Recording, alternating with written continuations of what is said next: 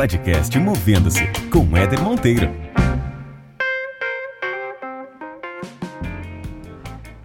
Muito bem, muito bem, senhoras e senhores, sejam bem-vindos e bem-vindas ao podcast Movendo-se a mais esse episódio. E olha só, eu trouxe um cara aqui que é um grande amigo meu, da época de faculdade ainda, a gente estudou junto, e ele vai contar a trajetória de carreira dele, que é incrível, uma jornada aí muito interessante de carreira, de mudanças, de movimentos, muito movendo-se acontecendo na carreira dele. E vai falar também hoje sobre um movimento que ele criou de mudança em um segmento super curioso e inusitado, que é o segmento de motéis. Imagina o cara que sai da faculdade, passa por empresas, mundo corporativo tradicional e começa a empreender numa indústria de motéis. Cara, como é que é isso? E não só começa a empreender, mas começa a revolucionar também essa indústria. Esse é um baita movendo-se. Então fiquem aí com esse bate-papo que eu tive com o meu amigo Felipe Martinez. Foi muito interessante conversar com ele, um prazer trocar essa ideia e compartilhar com todos vocês. Aperta o play e bora ouvir.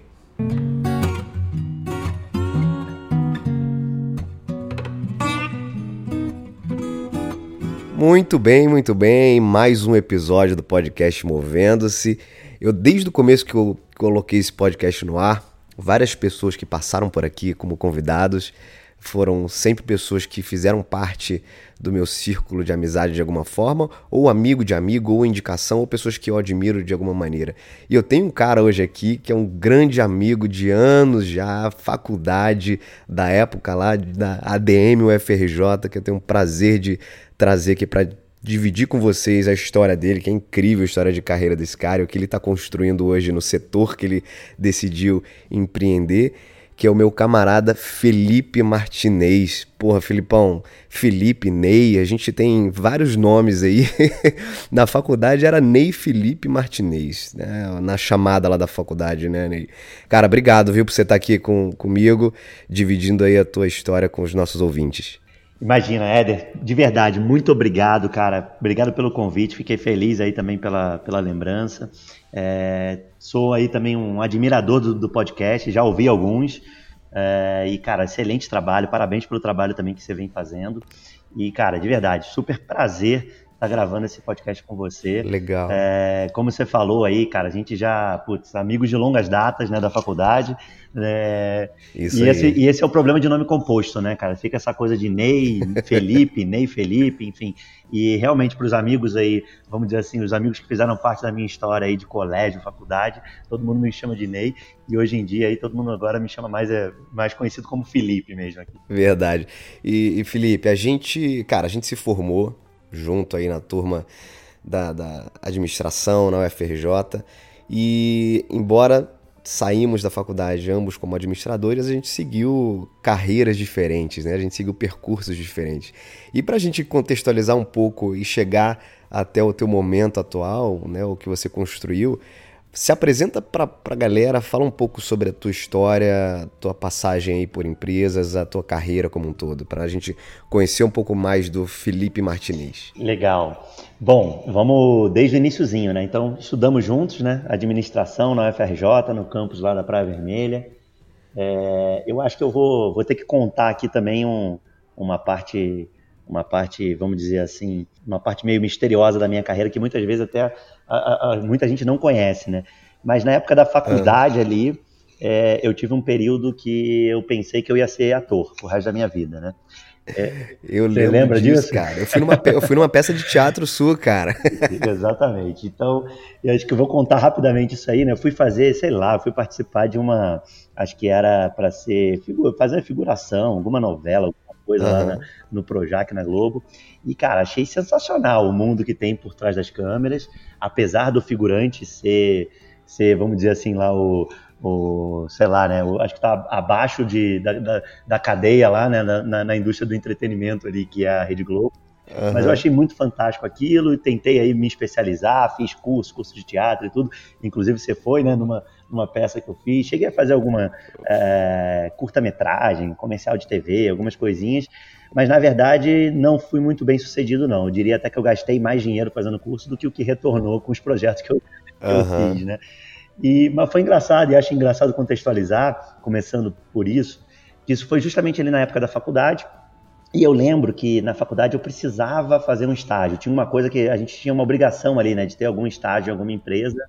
Isso, isso. É, e eu meio que comecei a procurar o estágio por essa obrigação, porque eu estava focado em ser, seguir minha carreira de ator. E aí foi engraçado, alguém, é, é, até por uma indicação, é, se eu não me engano, até alguém que estudava com a gente, acho que foi o Luiz Paulo, que estava trabalhando na TIM, falou: ah, tem uma vaga na TIM de estágio e tudo mais. E eu fui participar dessa vaga.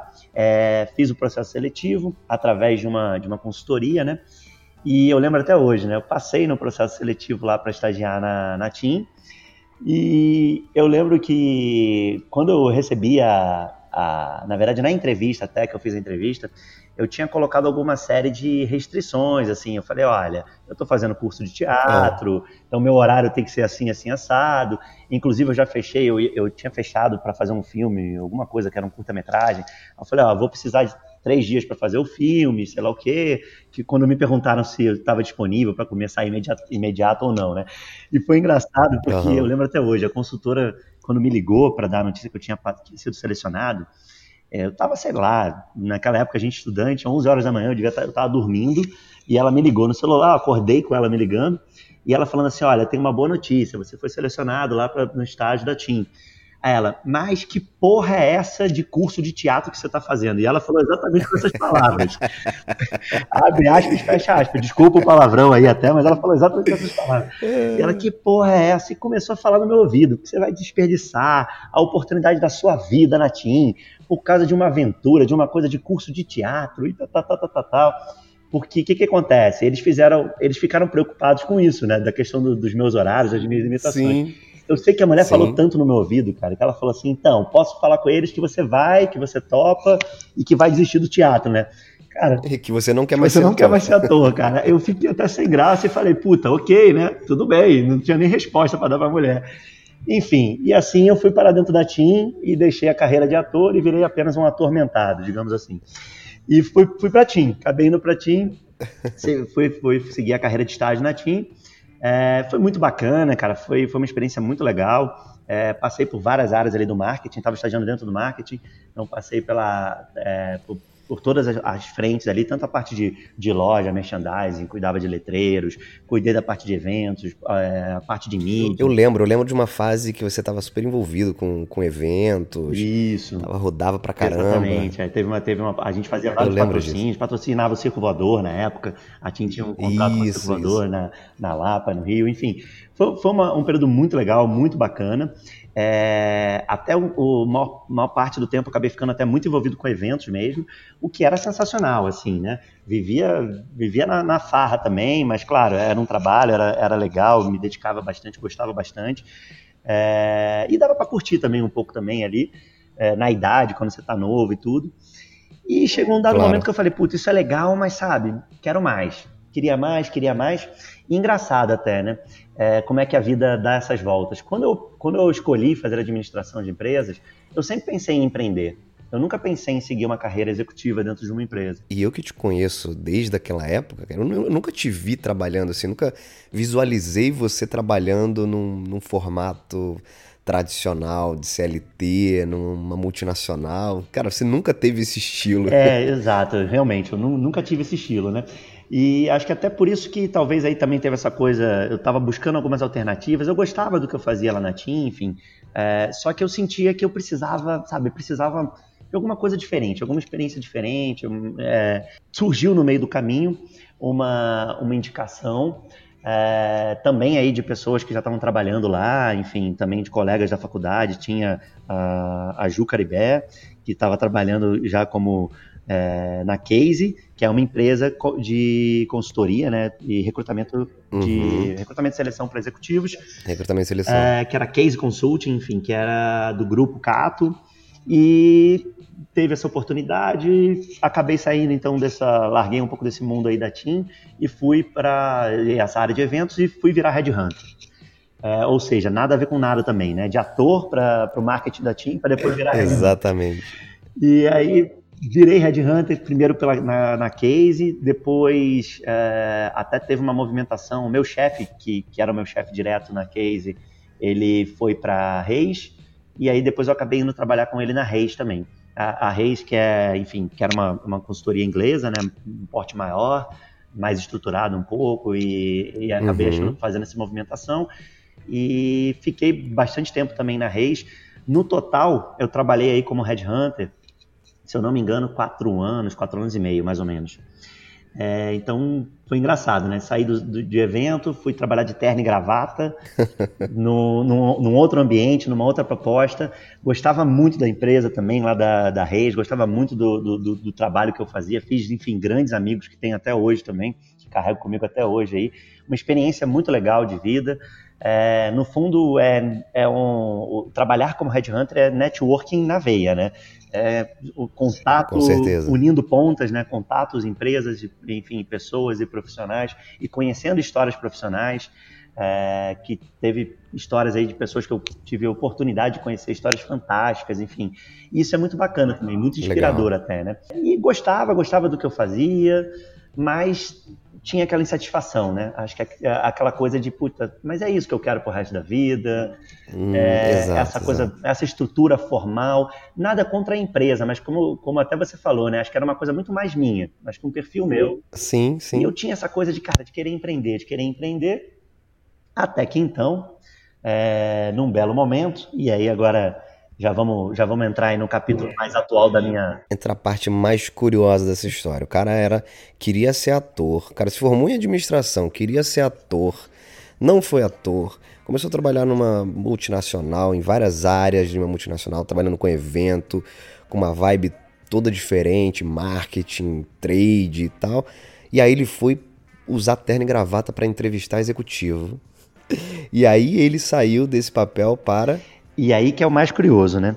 É, eu vou, vou contar essa história agora da forma como eu falei com meu, o com meu ex-chefe, enfim, é, Rodrigo Soares, gente finíssima, um cara puta, que admiro muito também e aprendi muito com ele também.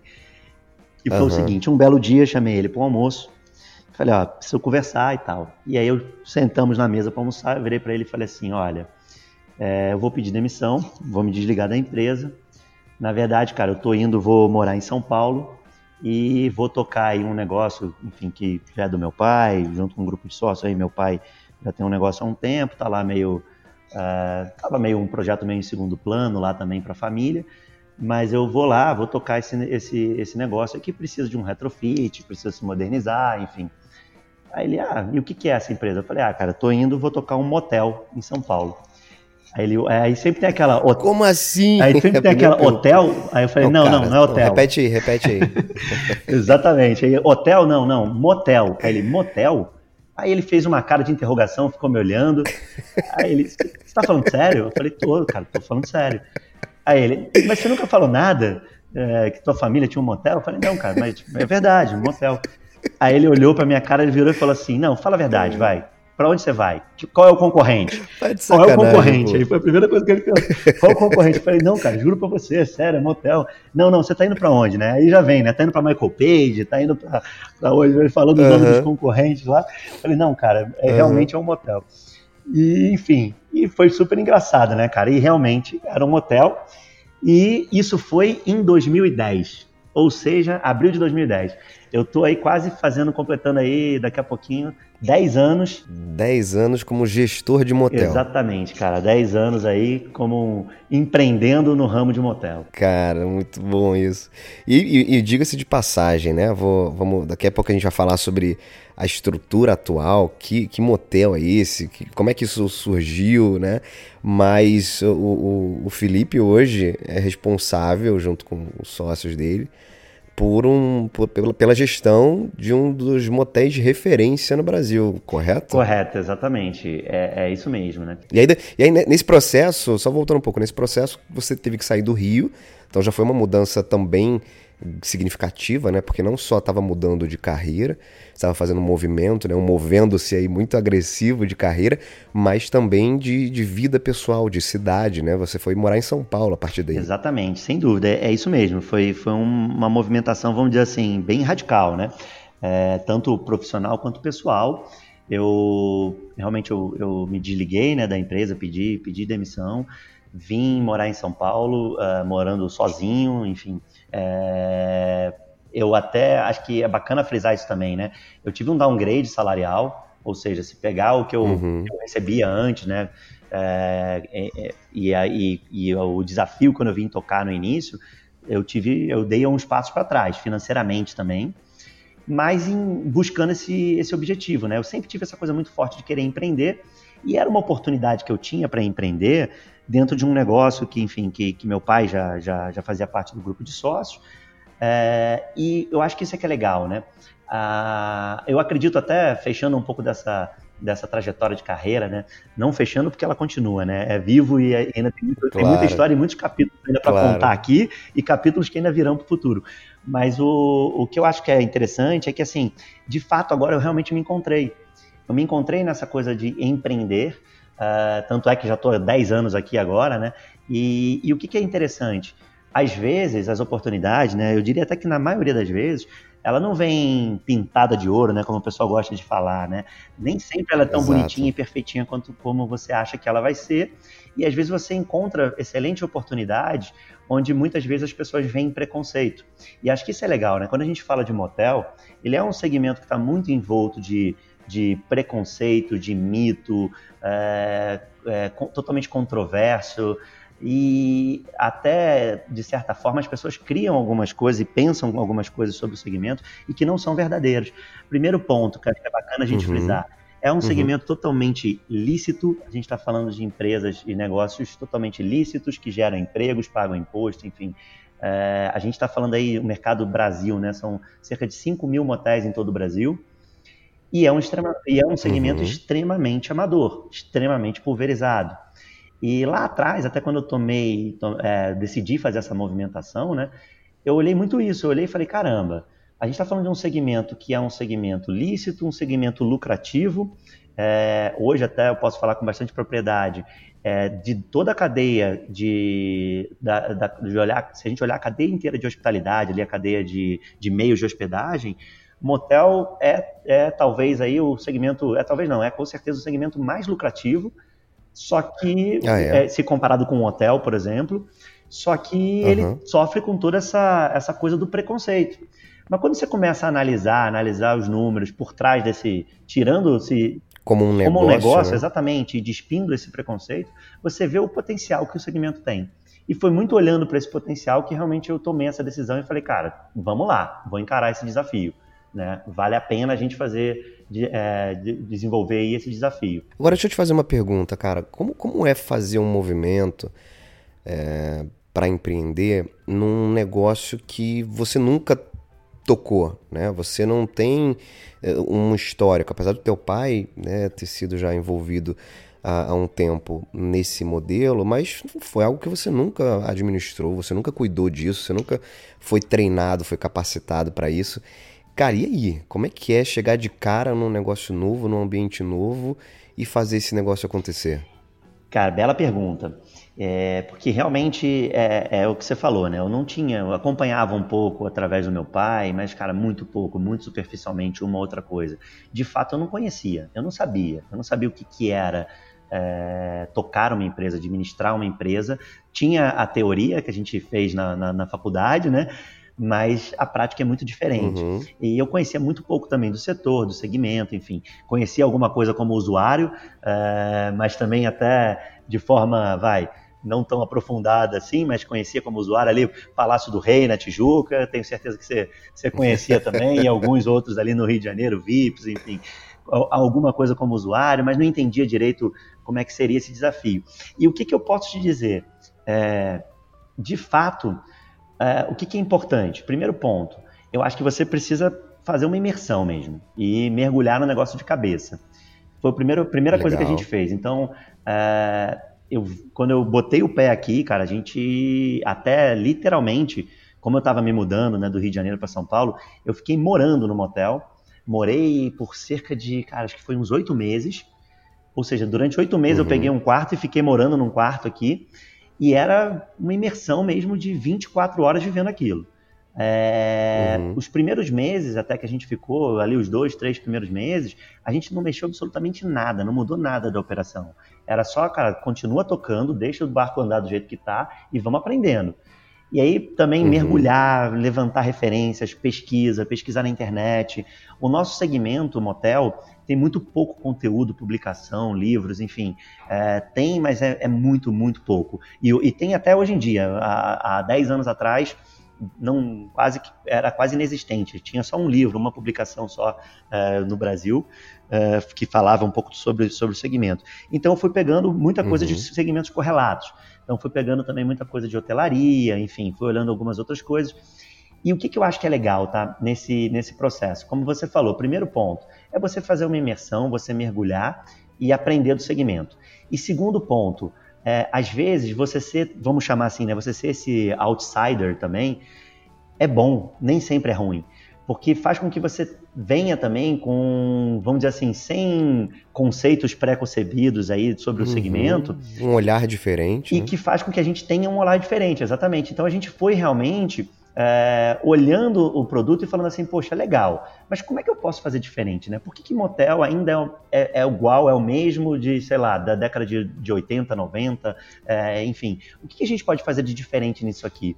E uma coisa que, que o nosso projeto nasceu muito com essa, com essa provocação, é, o motel ele sempre foi muito visto como uma, vamos dizer assim, uma venda por uma necessidade. Ou seja, eu preciso de um ambiente uhum. privativo, né? Porque, sei lá, moro com meus pais, estou com a minha namorada, não tenho, né, não posso levar minha namorada em casa, sei lá, por algum motivo, quero esse, quero, quero ter esse ambiente privativo.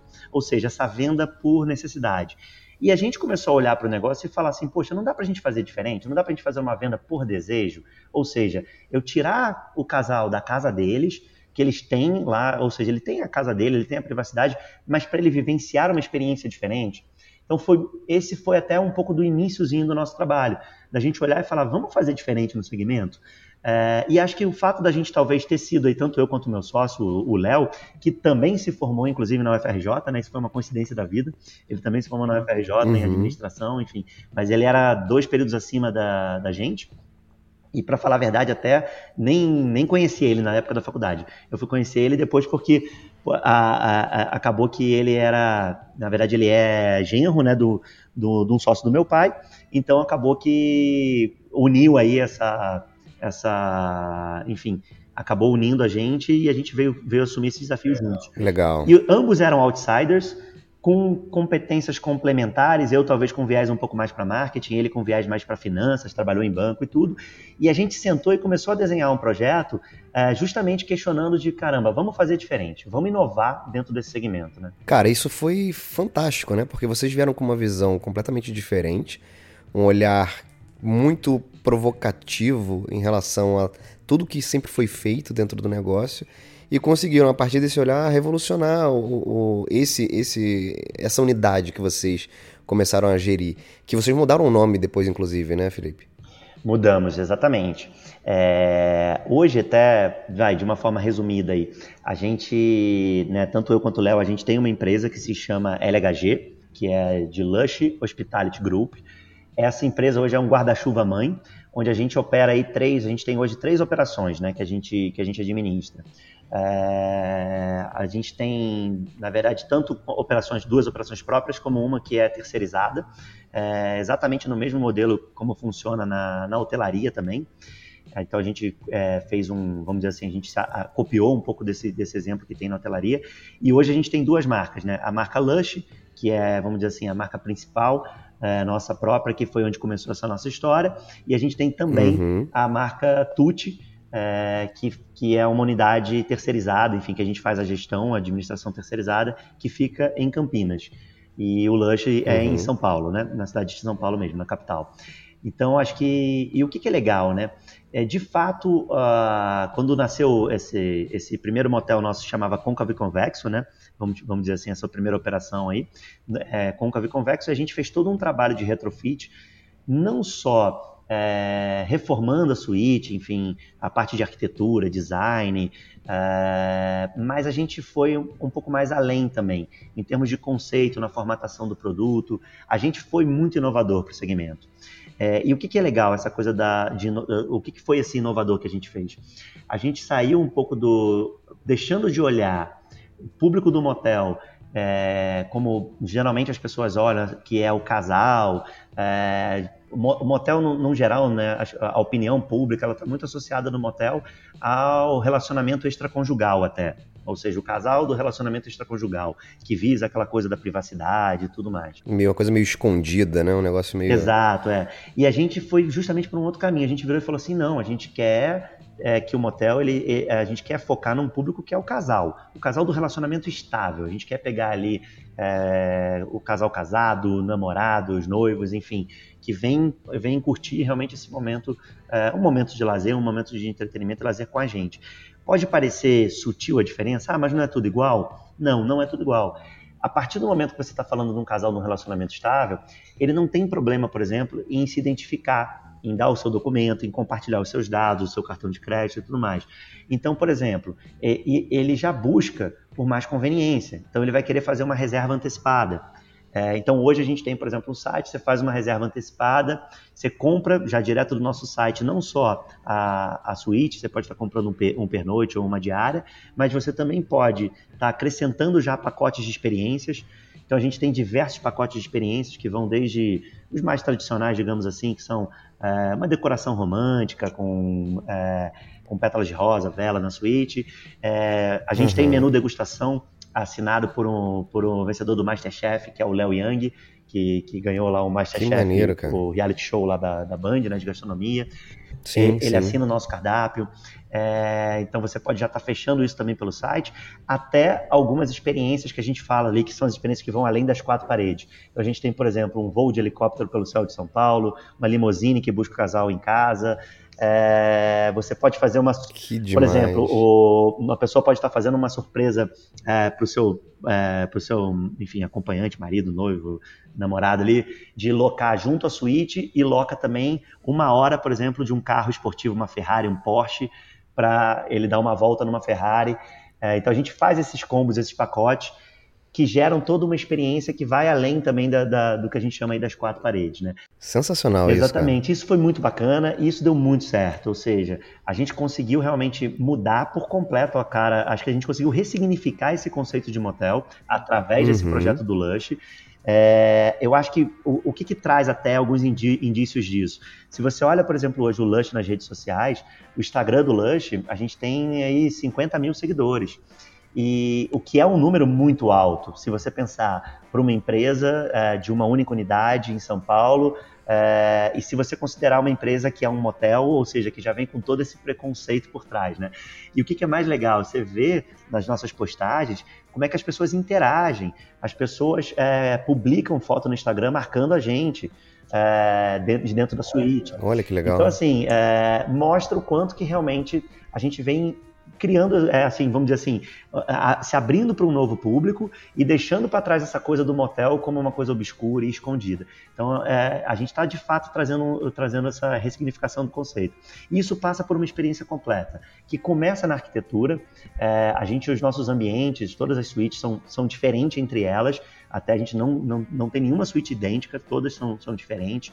A gente tem toda essa questão do entretenimento privativo, ou seja, tem uma piscina aquecida, é, nas nossas piscinas, por exemplo, a gente usa ali é, um processo até de, de, é, de, As piscinas, a gente usa sal natural, a gente faz cloro com sal natural, então são, é um banho de sais, na verdade. Aí tem hidro, sauna, enfim, todo esse ambiente privativo. Que máximo, cara. É, e o que, que, é bacana? Que o, o ambiente nosso, a, a, decoração, ela é muito instagramável. E olha que esse projeto do Lush, ele é um projeto já de oito anos atrás. Quando a gente começou as primeiras unidades, a uhum. reforma das primeiras unidades, já tem oito anos antes do Instagram até.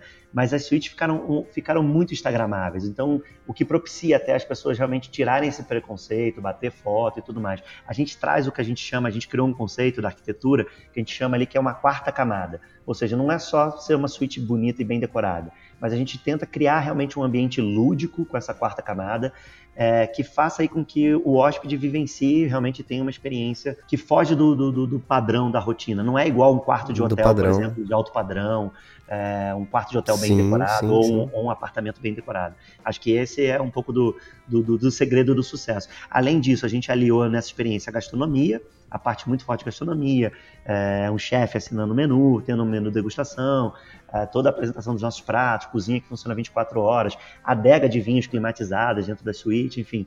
E por aí vai um monte de coisa, né, realmente. Em suma, vocês, vocês gourmetizaram o motel, vocês gourmetizaram o conceito de motel, né? Como muitas coisas no Brasil foram, ao longo dos últimos anos, é, sendo aprimoradas, principalmente do ponto de vista de experiência, né? Foi o que vocês fizeram, né? Vocês criaram um conceito diferente, muito focado em experiência de consumo, que passou a atrair um público diferente do que uh, havia como padrão. Você até me, num, num outro bate-papo que a gente teve, você até me, me, citou alguns números né, de percentual de, de, de pessoas que hoje é, utilizam o, o, segmento, né? Conta um pouco aí pra gente de. Legal, exatamente, é isso aí. É, gostei da definição que você falou, né? A gente realmente gourmetizou, né? Entre aspas aí, o segmento. Uhum.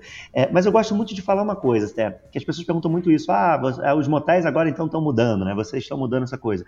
Na verdade, quem muda é o consumidor a gente está se adequando para atender os desejos desse novo consumidor. Eu acho como qualquer indústria, né? Acho que a, a, a mudança ela muitas vezes ela parte por acho que o consumidor ele é o grande provocador, né? Ou seja, a partir do momento que o consumidor está ansiando por mais conveniência, você tem que dar conveniência, né? Se ele está buscando ambientes, enfim, é, arquiteturas diferenciadas, gastronomias diferenciadas, a gente tem que correr atrás, né? E adequar para atender o anseio desses consumidores. Então, eu gosto muito de fazer esse paralelo, né? Na verdade, o consumidor é que mudou e a gente vai se adequando. E a grande prova de que o consumidor mudou é exatamente isso que você falou, né? A gente, na verdade, tem uma pesquisa que foi feita em 2008 por um instituto chamado Hello Research. E uhum. esse, essa pesquisa foi feita em 10 capitais do Brasil, que para mapear um pouco, entender ali quem era esse consumidor do motel, né, e por que, que ele frequenta e tudo mais, e quem, e quem não era, né, quem não frequenta motel, para tentar destrinchar. É legal, até válido dizer que essa pesquisa ela foi feita é, online,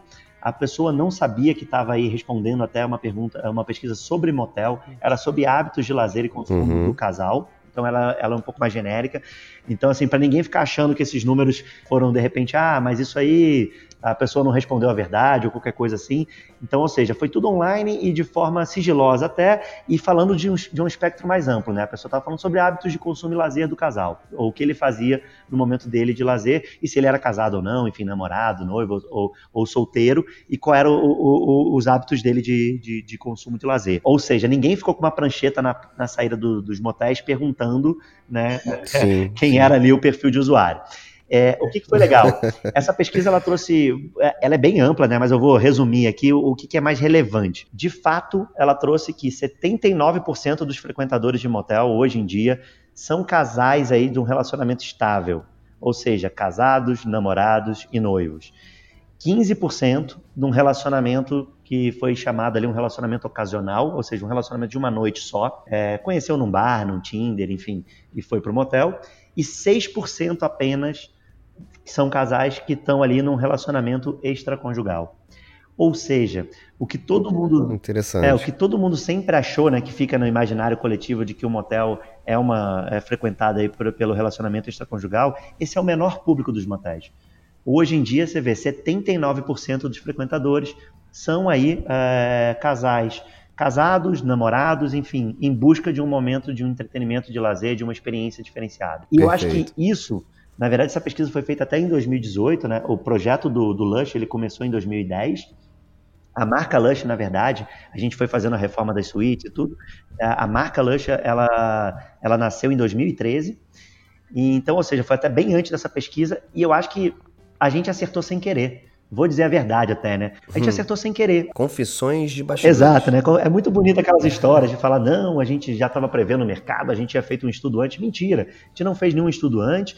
A gente tinha um feeling, a gente tinha um feeling nosso, a gente foi muito mais de querer, poxa, por que, que a gente não faz um negócio que a gente tenha vontade de vir e de, de, de de, de ficar aqui hospedado, cara, com a minha esposa, né, com a minha namorada, enfim, a gente pensou nesse, nesse sentido, foi um feeling nosso, e que eu acho que o sucesso foi porque esse feeling nosso estava alinhado de fato com a maior parte do, do, do consumidor. Ou seja, o que, que, eu entendo hoje em dia? O consumidor ele mudou ao longo dos anos e talvez os empresários dos motéis não perceberam isso e demoraram para perceber isso. Claro, hoje alguns, alguns motéis já estão se reinventando também pelo Brasil afora, não só, não só o Lush, mas ainda de forma muito tímida. E a gente, sem querer, acertou, sabe? Mirou num, num, num perfil de um público que estava totalmente alinhado com o que realmente o mercado estava buscando, é, apesar da gente não ter, não ter esse dado antes, né? E acho que uma outra coisa legal, um outro dado que essa pesquisa trouxe também, que eu acho que é bacana trazer aqui.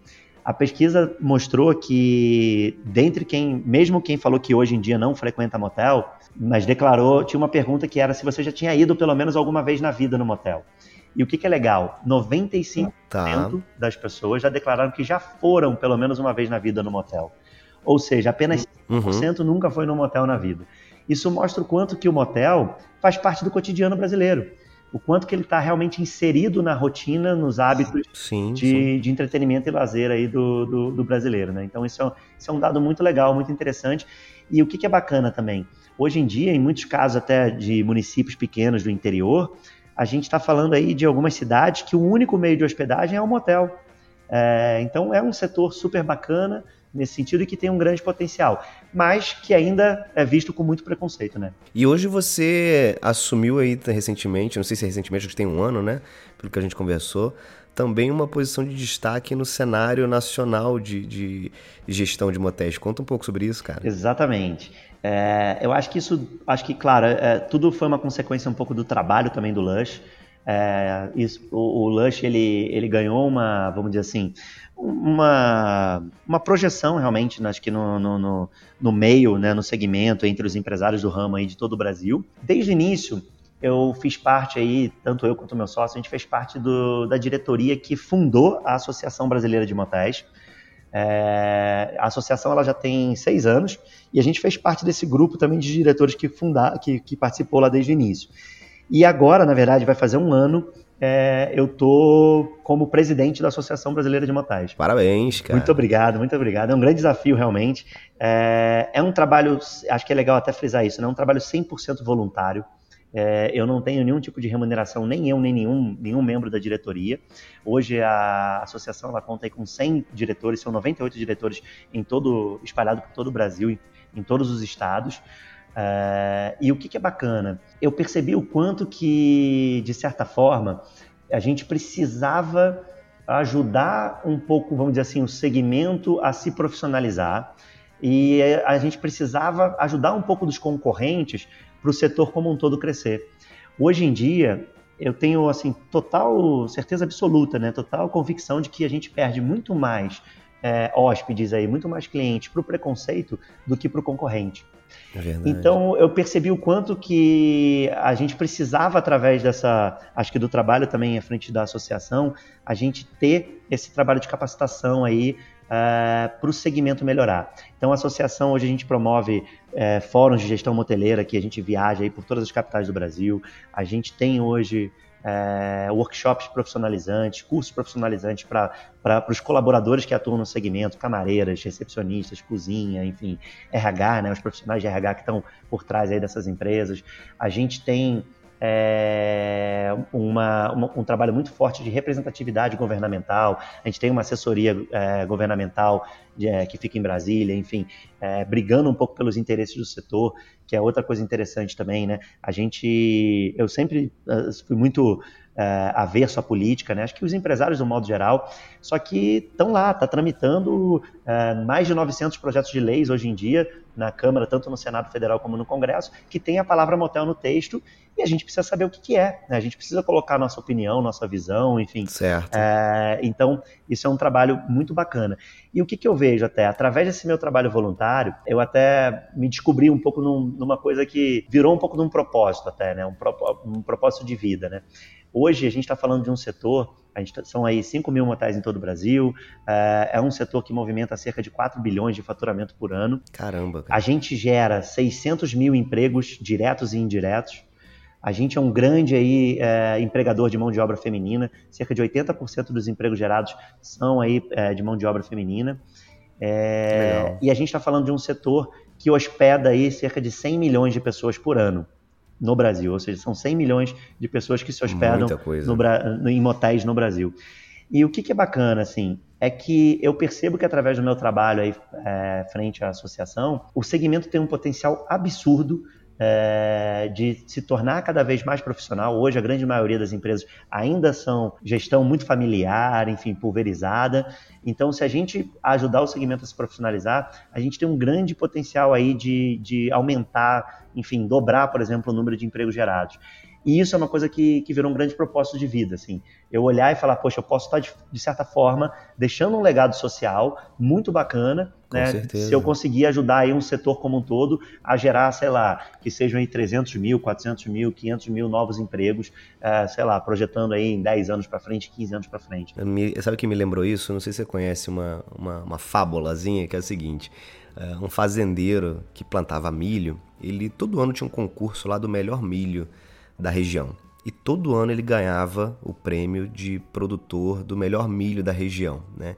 E ele, num, num determinado concurso, ele compartilhou com as pessoas dizendo que ele doava sementes dele para os vizinhos, as fazendas vizinhas que também produziam milho, que também eram concorrentes, ele doava sementes para esses concorrentes, para esses vizinhos produtores. E aí o repórter lá entrevistando perguntou, mas cara, por que, que você faz isso? É você que ganha aí sempre com o melhor milho, você está doando as suas sementes de qualidade para os concorrentes aí vizinhos. E ele explicou o seguinte: ele falou, é, existe a polinização, né, que o vento é, espalha aí o, o, pólen entre, entre os milharais. E se eu tiver é, do meu lado plantações de baixa qualidade, isso também vai afetar a minha produção, isso vai afetar o meu negócio. Então, eu preciso que todo mundo que esteja ao meu redor tenha também milhos de qualidade, porque isso não vai afetar né, de maneira negativa a minha produção. E é o que você está fazendo, né, cara? Você está fazendo com que o segmento cresça, com que o segmento decole no Brasil, que seja visto né, de uma forma diferente. Né? Isso vai fazer com que o seu negócio cresça e vai fazer com que outros também é, façam, esse, façam parte dessa, desse crescimento. Exatamente. É, é, é, até inclusive muito bacana mesmo essa fábula, e é exatamente isso. Eu acho que os, os nossos vizinhos aqui, os concorrentes, eles não tendo um produto bacana, isso também fomenta cada vez mais é, o preconceito que, que a opinião pública acaba tendo em relação aos motéis.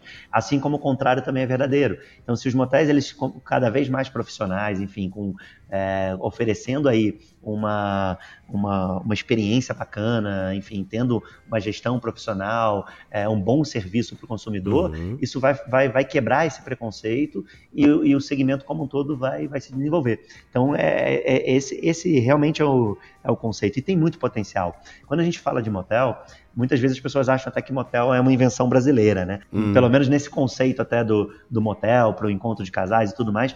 E não é verdade, né? Não é só no Brasil que tem motel, pelo contrário, a, a palavrinha até, vamos a título de curiosidade, né? A palavra motel vem realmente dos Estados Unidos, né? Da fusão do, do motor com hotel, ou seja, era, era um hotel para viajantes de carro que ele poderia parar no meio da estrada, né, sem precisar entrar na cidade e tudo mais. Olha. Ele nasceu, nasceu com esse conceito nos Estados Unidos isso veio para o Brasil uh, mais ou menos aí no final da década de 60, ou seja, o segmento no Brasil já existe há, há cerca de 60 anos. E o que, que eu acho que é mais bacana aí de falar, né? Tem motel pelo mundo afora. Inclusive, um dos mercados mais maduros em relação a, a motel é o Japão. O Japão tem mais de 30 mil motéis. É, inclusive, o Japão é, tem Caramba. grandes empresas, tem até empresa que já teve capital aberto na Bolsa do Japão, uh, que era uma, uma rede de motéis. É, você tem é, motel na Europa, Espanha, Portugal, enfim, em alguns países você tem. Você tem América Latina aqui em outros países, Venezuela tem bastante, Paraguai, é, enfim, você tem até um mercado que vem, um mercado que é mais novo também, mas está crescendo bastante também com esse conceito de motel, é a Coreia hoje em dia. Então, assim, você tem espalhado pelo mundo afora é, N países aí com, com essa proposta. Demais. Então, é, é o que mostra que é um segmento demais, que demais. vai além até do que só, só Brasil, né? Por que não? Vamos sonhar grande também, né? Cara, que aula, que aula tivemos aqui sobre o negócio de motel. Além de falarmos sobre carreira, falamos sobre um negócio super interessante, inusitado, curioso. Aprendi bastante aqui. E eu queria te fazer um convite agora para você entrar na parte final do nosso podcast, Felipe, que é Momento Literário. Cara, fala um, um livro aí que você já leu que te marcou que foi interessante para a tua trajetória? Legal. É, eu vou, eu vou dar uma dica de um livro, na verdade, que até como você falou, né? que me ajudou na minha formação hoje. Uh, hoje eu tenho, enfim, através aí da, do, das nossas empresas, né, das operações que a, gente, que a gente administra, a gente entende que a gente tem um produto de hospitalidade. Né? A gente está totalmente na cadeia de, da hospitalidade. E um livro que me ajudou muito nessa formação, uhum. ele se chama Hospitalidade e Negócios. É um livro do Danny Meyer. Ele, o Danny, quem não conhece, ele é o CEO de uma empresa chamada uh, Union Square Hospitality Group. Tem aí alguns restaurantes em Nova York, famosos restaurantes, inclusive. Tem o próprio Union Square, tem o Eleven, tem o Blue Smoke. Ele também é, é, é, é, é sócio aí da, daquela rede Shake Shack, que acho que talvez o pessoal vai conhecer mais aí, a rede de fast food Shake Shack. Cara, sou, eu sou fanzaço, sou fanzaço. Exatamente, é. Ele, cara, é um livro muito legal. Ele, ele vai desde restaurante, enfim, que tem estrela Michelin, até o fast food, né, que é o Shake Shack ali. E o que, que é legal? Inclusive, nesse livro, ele tem uma frase muito bacana, que ele fala assim, as pessoas não vão no restaurante para comer, então ele, ele, ele depois destrincha essa frase falando: olha, as pessoas vão lá para vivenciar uma experiência. Então você tem que pensar na experiência como um todo, desde a hostel que vai te atender, o ambiente, a sonorização, a arquitetura, enfim, não só a comida. Claro que a comida também tem que ser bom, mas não só a comida. E eu parafraseei ele aí, adaptei a frase dele, até depois de ter lido esse livro, e eu divulgo muito isso, até eu falo assim, uma frase agora de minha autoria, né, inspirada na frase do Danny, que é: as pessoas não vão no motel para fazer sexo e realmente não vão. É, os casais eles vão para vivenciar uma experiência que vai muito mais além do que, do que só o sexo, né? É, eu acho que isso é bacana a gente entender até é essas legal, movimentações cara, de show. mercado, né? É, quando você fala, por exemplo, para se alimentar, você não precisa ir até um restaurante para se alimentar hoje em dia, né? Você pode né, pedir um, através de um iFood, de um Rappi, enfim, todos os restaurantes hoje entregam na sua casa. Você pode, sei lá, ter uma lasanha sadia, botar no micro-ondas e em 15 minutos você, você tem, tem a lasanha pronta. Mas o que vai fazer você sair de casa realmente para ainda ir num restaurante físico ali, né? É justamente isso, é, é, se envolver com essa experiência. Mesma coisa acontece, por exemplo, na indústria do cinema. Né? Você hoje tem N opções de streaming é, Netflix, enfim, é, NetNow e tantas outras opções aí que você tem de streaming, né? Só que você continua indo no cinema. Mas por quê? Para vivenciar uma experiência diferente, né? Então, ou seja, a indústria do cinema se reinventou também, né? Não é mais aqueles mesmos cinemas do passado que viraram, enfim, igreja evangélica em muitos casos, né? Que é aquela estrutura que tinha em praças e tudo mais, mas o cinema ele continua sendo uma indústria forte aí, mas claro, adaptada a esse novo contexto. E a mesma coisa acontece com o motel. Então eu entendo que hoje a gente tem que oferecer uma experiência uh, diferenciada que vai muito mais além do que o sexo ou do que só a hospedagem para poder atrair uh, o hóspede para o nosso setor. E esse cara que me inspirou, esse livro que me inspirou, então deixo aí essa, essa recomendação desse livro. Maravilha, maravilha. Dica, dica dada. E para finalizar, pergunta também clássica já no podcast Movendo, se você tivesse que escolher uma pessoa, uma celebridade, uma personalidade, enfim, mais do que celebridade, uma personalidade que estivesse viva uh, ou não, quem você escolheria e que pergunta você aproveitaria para fazer? Caramba, hein? É uma pergunta complexa. Confesso que tem, acho que algumas personalidades aí. Se pudesse fazer uma mesa grande aí, com juntar uma, pelo menos uma meia dúzia aí a dez é, personalidades, eu gostaria muito, né? Porque tem muita gente bacana, muita gente interessante. Mas, tem, tem. como tem que escolher só um, eu acho que, cara, eu vou pegar, vou, vou, vou acho que minha escolha seria aí o Jorge Paulo Leman. E eu acho que, ah, enfim, é. por toda a visão empreendedora que ele tem, enfim, todo esse legado, eu acho que me considero aí que eu fiz, faço parte de uma geração, enfim, uma geração de empreendedores que nasceu aí vendo é, uma movimentação do, do, do, Jorge Paulo Lema, enfim, junto com os sócios deles ali, é, saindo aí de, enfim, empresas nacionais para grandes impérios internacionais, né, agora, como é o caso da AB InBev, enfim, Burger King, Kraft Heinz, enfim. Então acho que é um cara que sim, gostaria sim. muito de sentar, trocar uma ideia com ele e para entender um pouquinho mais dessa visão empreendedora que ele tem, que é fantástica, né? Caberia até aqui uma outra indicação de um outro livro, que tem um livro que conta um pouquinho dessa história dele, né? Que é o Sonho Grande também. Sonho Grande, é, sonho Acho grande. que seria ele aí a minha, a minha personalidade aí que eu convidaria. Quem sabe ele não está escutando aí o, movendo-se, né? Não é? Ele já foi citado aqui, inclusive. Ele já foi citado aqui, inclusive. Acho que ele já, já virou já virou um ouvinte assíduo. Exatamente, podcast. né? Quem sabe ele não está ouvindo e me convida aí para tomar um café com ele aí. Seria, seria isso um aí, prazer. eu vou junto, eu vou junto. é isso aí. Maravilha. Felipe Martinez, meu irmão, super obrigado. Muito rica a tua história, muito interessante a forma como você transformou um, um segmento e tá, está transformando um segmento, cara. Continua nessa jornada aí. Isso sem dúvida inspira muita gente, independente do que cada um está cuidando hoje, está tocando na sua, na sua carreira, na sua atividade. Acho que o movimento que você fez é super inspirador e obrigado de novo por fazer parte aqui do podcast Movendo-se. Imagina, eu que super agradeço, é, de verdade. Acho que agradeço também o espaço aí para estar tá até compartilhando um pouquinho da, não só da minha história, mas acho que até contribuindo também para quebrar o preconceito do setor. É, por fim, até queria deixar uma acho que uma, vai, vamos dizer assim, uma dica, né, para quem está ouvindo, enfim, acho que tem, tem tudo a ver aí também com, com, essa, com a proposta do, do podcast, né, com, com essa coisa do movendo-se, é que, assim, é, muitas vezes as pessoas ficam tentando buscar uma coisa, ah, quero, vou buscar algum projeto inovador para fazer uma movimentação de carreira, para me mudar, enfim, para mudar a minha vida, para direcionar a minha vida profissional para um outro direcionamento. E o que, que eu posso dizer, né? Uhum. Que muitas vezes inovar não é necessariamente criar um, algo novo, mas também pode ser remodelar um velho, né? Então, eu estou falando de um setor que existe há 60 anos, que a gente está aqui tentando é, ressignificar através de um novo conceito, e isso é sim inovação. E muitas vezes as oportunidades elas podem estar tá aí disfarçadas através de preconceitos. E acho que o mundo de hoje em dia, se a gente tem alguma certeza, é que a gente não pode parar de aprender nunca, né? Isso é uma certeza que a gente tem, porque a gente está em constante mudança Total. e evolução. E eu acho que uma segunda certeza que a gente tem que ter daqui para frente é não tenha certezas absolutas.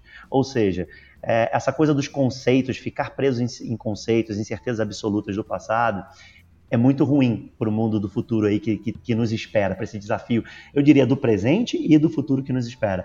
É, eu acho que a gente tem que sempre repensar. Por mais que a gente já tenha essas ideias pré-concebidas, ah, isso funciona, isso é assim, isso é assado, questione, questione, provoca, veja se não pode fazer diferente. É, e eu acho que sou um pouco prova viva disso, né? A gente olhou um segmento cheio de preconceito e a gente questionou e falou: caramba, será que não dá para fazer diferente? É, será que não dá para inovar dentro desse segmento?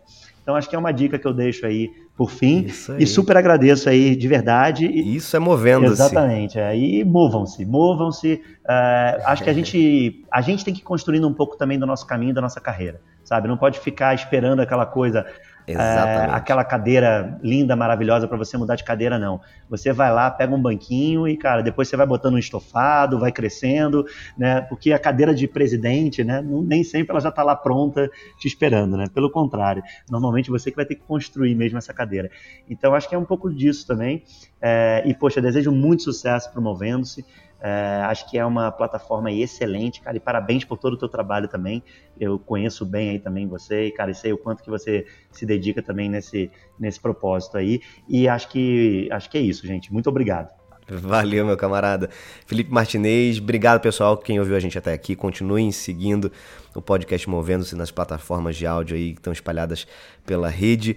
O Instagram, arroba Movendo-se. Aliás, Felipe, se o pessoal quiser entrar em contato com você ou conhecer um pouco mais do Lush ou da rede, do, do, do que você tem administrado, dá aí, passa aí as redes sociais. Legal. Eu vou deixar, é, acho que o principal site aí que é, vai, da empresa mãe, né, que é a LHG, lhgmotéis.com.br. Lá tem todas as informações uhum. um, um, pouco do, do, nosso trabalho aí, enfim. Aí, lá tem também as marcas que a gente opera, as operações que a gente tem, tanto do Lush quanto do, do Tuti. E aí lá já tem, dá para ir vendo também é, redes sociais, enfim, e todos os detalhes aí também. Acho que é o melhor. E tem telefone de contato, tem meu e-mail também, tem tudo, tudo lá disponível. Maravilha, fechado. Esse foi o Felipe Martinez, obrigado de novo. A gente se encontra por aqui num próximo episódio, numa próxima resenha. Beijos e abraços, até mais.